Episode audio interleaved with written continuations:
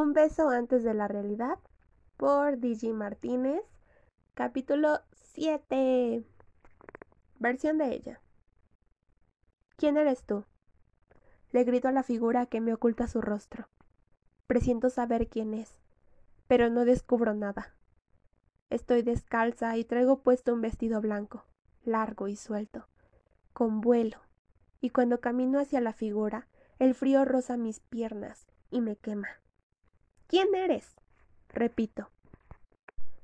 La figura es apenas una sombra. Sé por la forma que es un hombre. No le veo el rostro, y el traje que trae es negro, igual que los zapatos. Me acerco y se aleja. Continúo y continúa. Parece un juego. Mi respiración es agitada, como si hubiera corrido un maratón. Me encuentro en medio de un túnel. No hay nadie más que yo. Y ese sujeto del que solo veo la sombra, del que escucho los pasos del tacón de sus zapatos, chapoteando contra el suelo mojado. No siento que el piso esté húmedo.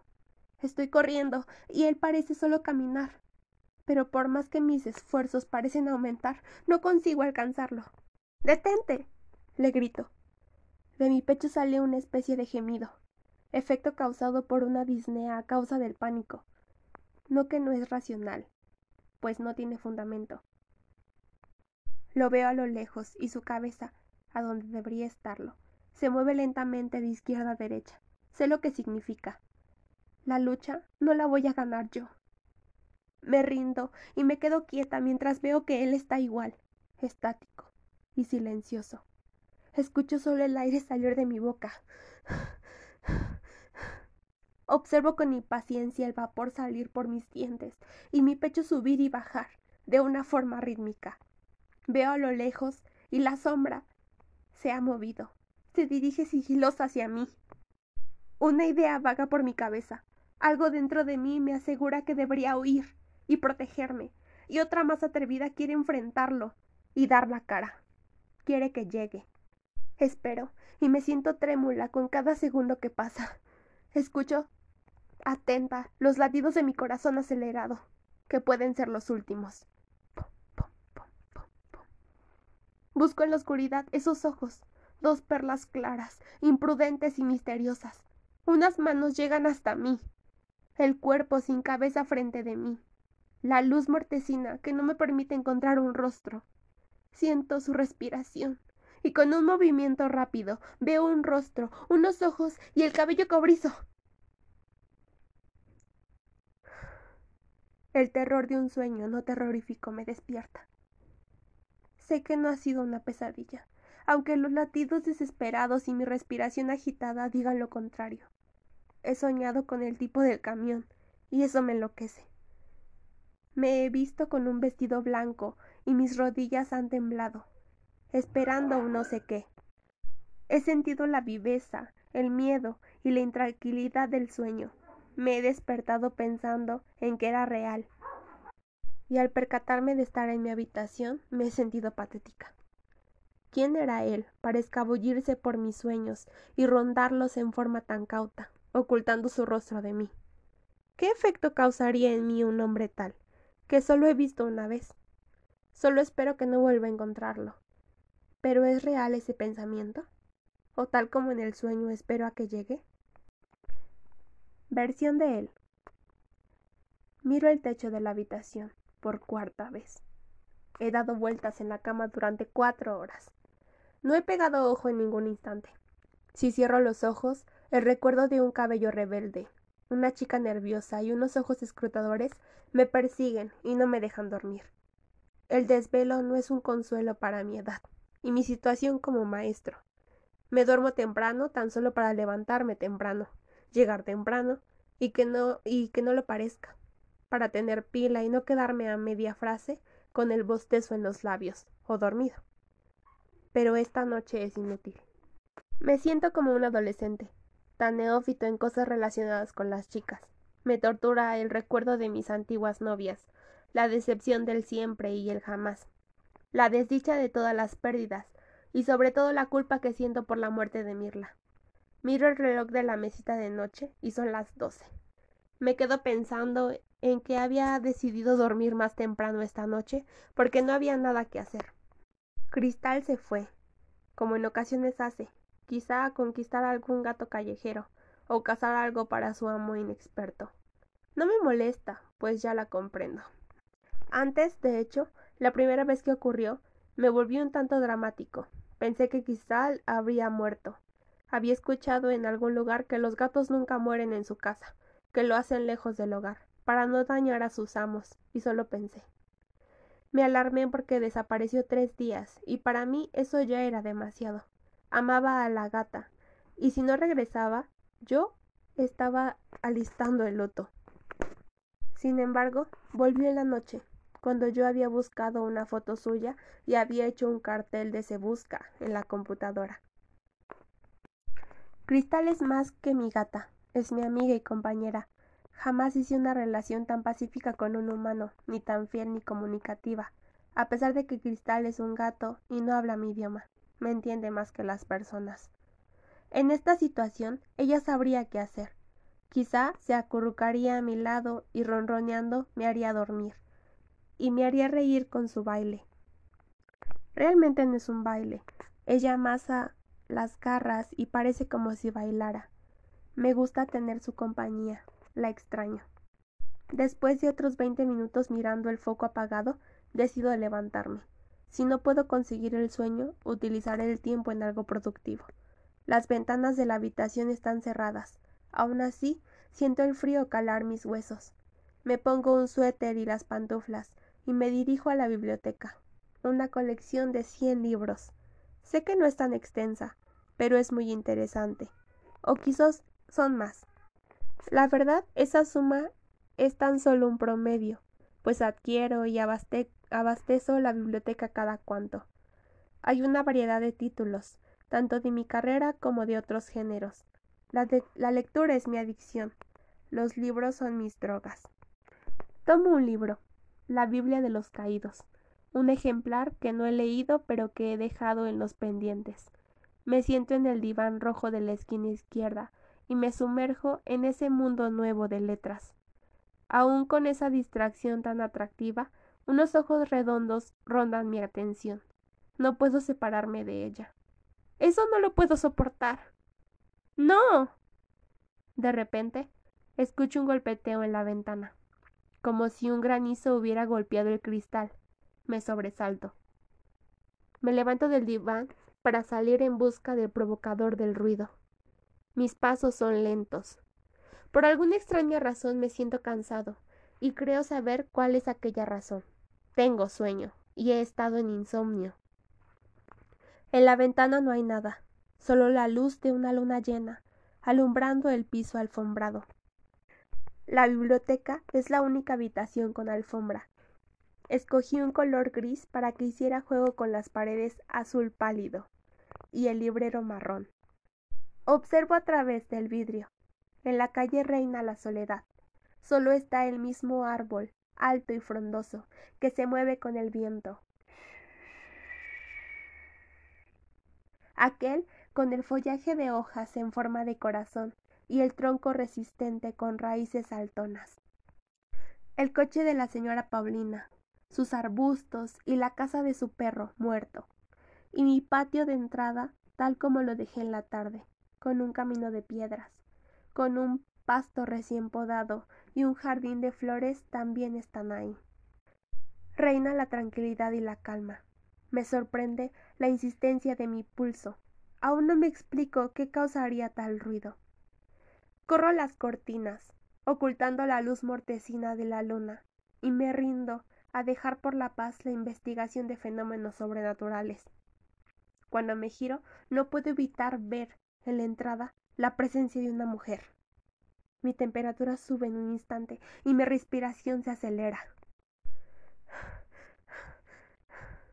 Ella es alta, desde donde me encuentro, casi de mi altura. Su cabello está sujeto y lo trae revuelto. Su cuerpo está cubierta por un vestido rojo escarlata que se pega desde el pecho hasta la cintura, y todo lo demás queda suelto. No veo sus ojos, pues la poca luz que llega a su rostro me lo impide. solo una sonrisa en unos labios gruesos y voluptuosos que hacen un gesto escalofriante. Pero creo que no es el gesto de su boca lo que me pone trémulo. Es la mera presencia de la dama, vestida de esa forma, en la biblioteca, en mi casa. ¿Cómo entró? Su mano me indica que quiere que, que la siga. La curiosidad me hace caminar tras ella. Quien se gira y le noto el cabello ondeando, que se mueve con sus pasos de bailarina. Quiero alcanzarla y preguntar cómo fue que entró a mi casa e irrumpió la pasividad del ambiente. Cada cuanto voltea la cabeza y solo consigo ver su boca.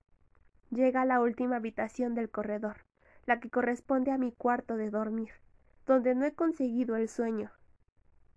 Se adentra y con un ademán me invita a pasar. Tengo un poco de miedo, pero involuntariamente me dirijo a su encuentro. Ella está acostada en mi cama. Unos rayos de luz nocturna tocan su espalda descubierta. Ella mira hacia la ventana, lo que hace que no pueda verle la cara todavía. Su cabello cae en la cama y me deja ver su piel. Algo inconsciente me apremia a acercarme y me aproximo. Flexiono el brazo y con lentitud demencial trato de tocar su brazo izquierdo, pero soy torpe y me arrepiento en el intento. No quiero estropearlo. Expulsó el aliento contenido sin saber, hasta ese momento, que había estado guardando. Suspiro, en un impulso por tranquilizar mis nervios. Ella se mueve un poco, y yo voy con más ansia. Cuando estoy a punto de acariciar su hombro, comienza a sonar un tipo de alarma. Pip, pip, pip, pip, pip. Hazlo, me grita con una voz, pero no es de mujer. Es una de mi cabeza. Hazlo me insiste, al igual que el sonido atronador. ¡No! Soy yo gritando. Abro los ojos y me percato de que todo ha sido un sueño. Tengo el pulso al cien y la garganta casi afónica. La alarma sigue sonando y me dedico a apagarla. Me he quedado dormido. Me doy cuenta de que ni siquiera salí de la habitación y que no pude ni tocar a la dama de mi sueño, ni ver su cara completa. Despejo mi mente, pasando mi mano por mi cara. Hago una mueca de irritación por lo helado que resulta el piso al tocarlo. Me apresuro a ponerme las pantuflas y a buscar mi ropa y toalla para meterme a bañar. El agua es cálida e hipersensibiliza mi piel. Mi mente se despeja al sentir el chorro de líquido caer sobre mi espalda, mi pecho, mi cabeza y piernas. Antes, cuando vivía con mis padres, acostumbraba a bañarme por las noches, porque las mañanas eran frías. La preocupación de mi madre me enfermaba más que el clima. Ahora que me decidí a vivir solo, independiente de mi familia, me he percatado de que el agua caliente por la mañana me despierta, fortalece mis defensas, lo cual ayuda a no enfermarme tanto.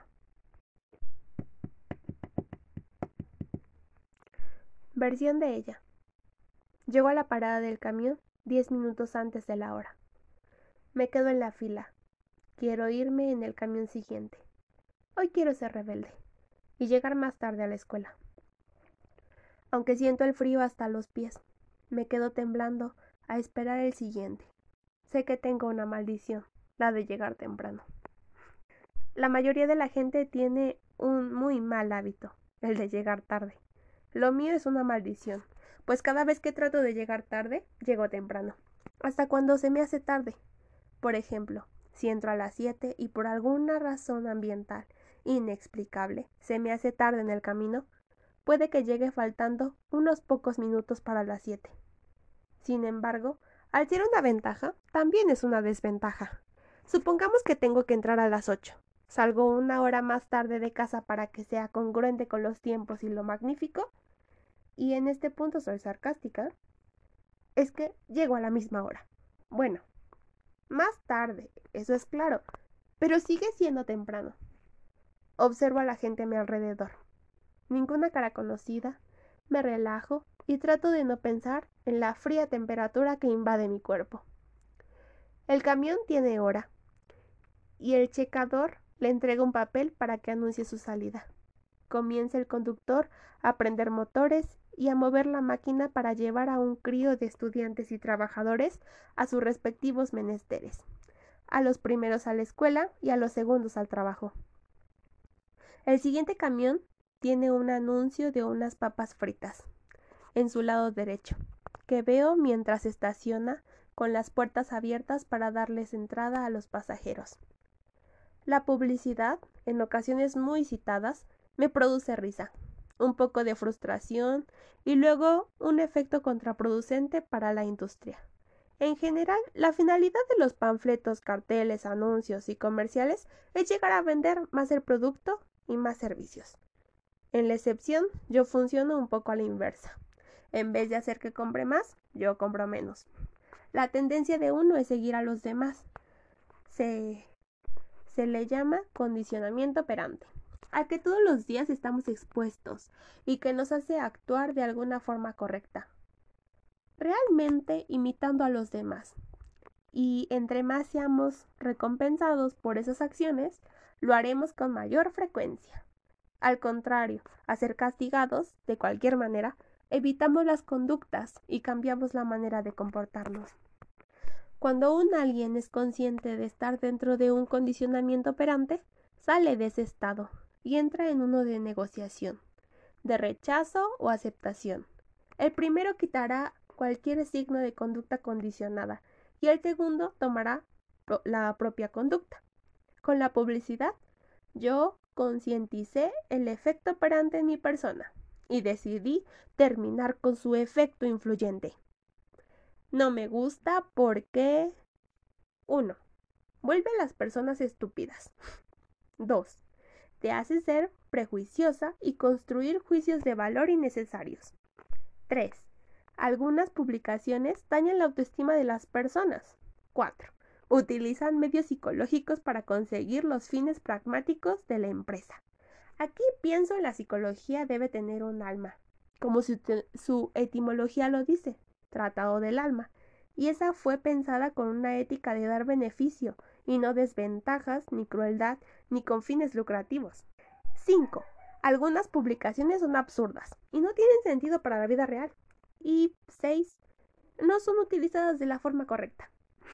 Simplemente pienso que se debería mejorar algunos aspectos de la publicidad, algunas partes que recuerden la humanidad del ser humano. Es un arma de dos filos. Es beneficiosa para continuar a, a una empresa con sus clientes y por obvias razones hacer crecer a la misma.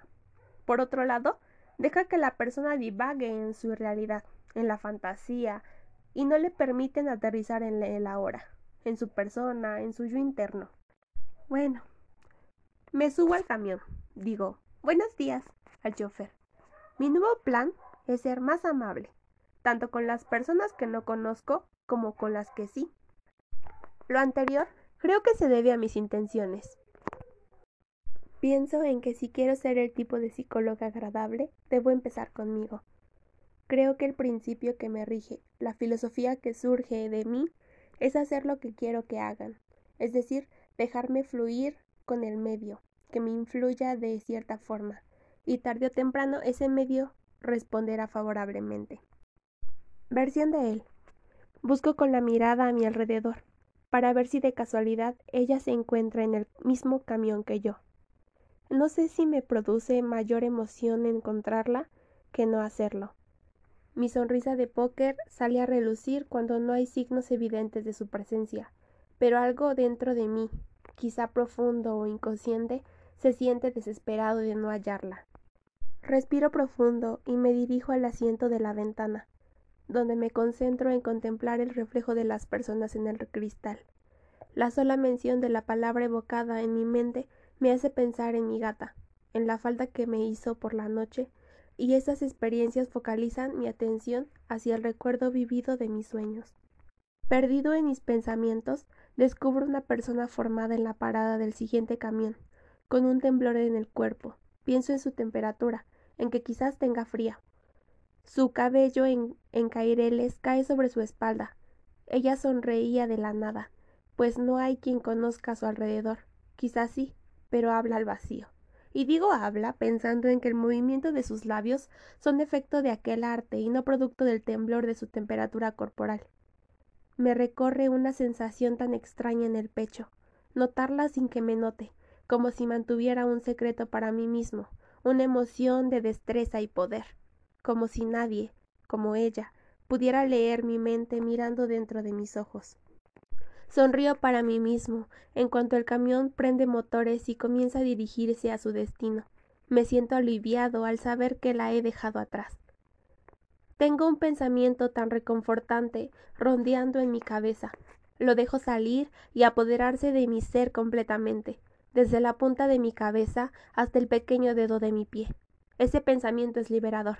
Me deja un poco aturdido, pero lo resuelvo al pensar con mayor entusiasmo y ahínco en ello. En olvidar quizá, para mí, simplemente es dejar ir, dejar atrás, volver la página y experimentar aquello más posible. ¿Podría funcionar? Algo dentro de mí se lo pregunta. Me siento como un vaso de agua, tan feliz como triste, como extraño, como si necesitara de algo, un no sé qué, o de alguien, aunque suene apresurado. Tengo una especie de nada combinada con un miedo y delineada con tensión y embarnizada con esperanza. Es una sensación frustrante, de alguna manera, pues no sé qué exactamente estoy sintiendo. Me concentro en cerrar los ojos e inmiscuirme en un profundo, al menos eso es lo que espero, sueño. Creo que lo logro, aunque en él me persiguen ojos profundos que descubren mi ser y mi esencia son tan vivos que me confunden, pero sé que no les tengo miedo a ellos, sino a lo que producen en mí, a mi respuesta, al comportamiento que causan. Tengo miedo de saber lo que pasará, lo presiento, pero es distinto prever un hecho a que realmente pase. Y en esta situación yo no quiero que pase, ni que se vuelva real. Sus ojos son fascinantes, y te han gustado verlos. Son cafés y resultan adictivos. La chica no tiene nada de especial, pues ha cautivado tu atención como el hipnotizador al hipnotizado. Ha centrado todo tu ser en un solo lugar y te ha puesto en desventaja. Una voz dentro de mí me recuerda, lo que me hace despertar bruscamente. Me doy cuenta de que me aproximo a la puerta, mientras que el camión se acerca cada vez más. A medida que me voy sintiendo cerca de la escuela, mi seguridad se fortalece y al tocar el botón para detener el autobús, una sensación de pánico aterriza sobre mi estómago. Me mareo y mi mano aprieta el tubo que me sostiene antes de perder el equilibrio. La puerta se abre y una brisa otoñal me arranca las sensaciones desagradables cuando raspa mi cara al sentirla, lentamente.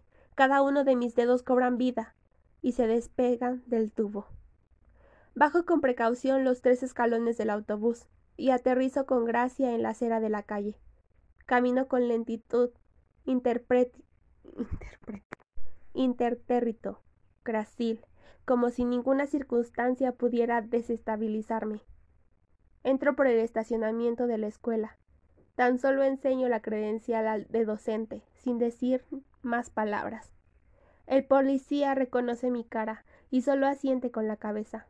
Sigo mi camino hacia el checador, sin detenerme, pensando en mi grandeza como persona y en algo insignificante que me atormentaba tan solo hace unos instantes, pero que he dejado en el pasado, o en el olvido, como quieran llamarle. En la fila que se hace en el checador está el profesor Rodolfo, quien me instruyó cuando yo era un estudiante, y el profesor Nicolás, quien es un psicólogo que se dedica enteramente a dar clases, pues la terapia jamás le gustó y la educación era su fuerte. Al menos eso es lo que he escuchado. Es un hombre grande de edad. Su mirada refleja años de experiencia y conocimiento. Más allá, refleja un poder de comprensión, análisis y crítica constructiva, que hace que aquel que lo mire se siente inclinado a saber sobre su pasado. Despierta un tipo de curiosidad. Una voz femenina me llama desde mi espalda. Me giro y me quedo mirando el pelo rojizo de Mónica, la profesora de odontología, que me saluda todas las mañanas y que cuando se dio cuenta de lo poco comunicativo que era, dejó de insistir en entablar comunicación. Le sonrío y susurra un ¿Cómo estás? Pregunta, que es más por educación que por mero interés, que va seguida de una respuesta realmente falsa de mi parte, que es más por costumbre que por consentimiento. Bien, musito. Seguimos caminando hasta llegar juntos a, a los dos profesores. ¿Y tú? Bien, vuelve a sonreír. Moni, le dice fusido el profesor Rodolfo. ¡Qué alegría! ¿Cómo estás? Dirige su mirada hacia mí y dice en un tono serio mi nombre. Besa la mejilla de Mónica y comienza a platicar sobre algunos asuntos de la escuela. Ni tiempo me da inclinar por lo menos la cabeza para dar mi respeto hacia él. El profesor Nicolás me mira y creo que llegó a, a sonrosarme. Me regala una pequeña sonrisa y ahí termina toda comunicación. Me siento un poco fuera del lugar estando ahí entre ellos, junto a ellos, y sin ser parte de ellos, un tanto excluido.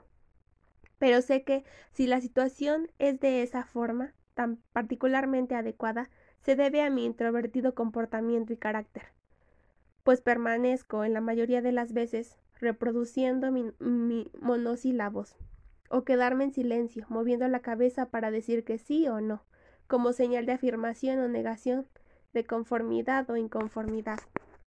La fila de los profesores se alarga un poco, y mi mente divaga en preguntas sin sentido, que al notar que estoy caminando hacia mi entrada, despierto de ese tipo de trance y olvido cada una de ellas. Saludo a Marta y a Alejandro, les doy mi número de referencia y me anotan. Camino hacia el edificio B, hacia el último piso, el laboratorio de métodos optométricos. Algunos profesores me saludan en el camino y solo soy capaz de ofrecerles un gesto extraño con la boca. Subo con pereza los escalones del edificio. Al llegar a la puerta del laboratorio veo a lo lejos que los estudiantes ya han entrado. Prendo las lámparas y me apunto en la bitácora, una libreta de informe donde tengo que anotarme por estar ahí. Reviso el material que no debería faltar y el que falta lo reporto.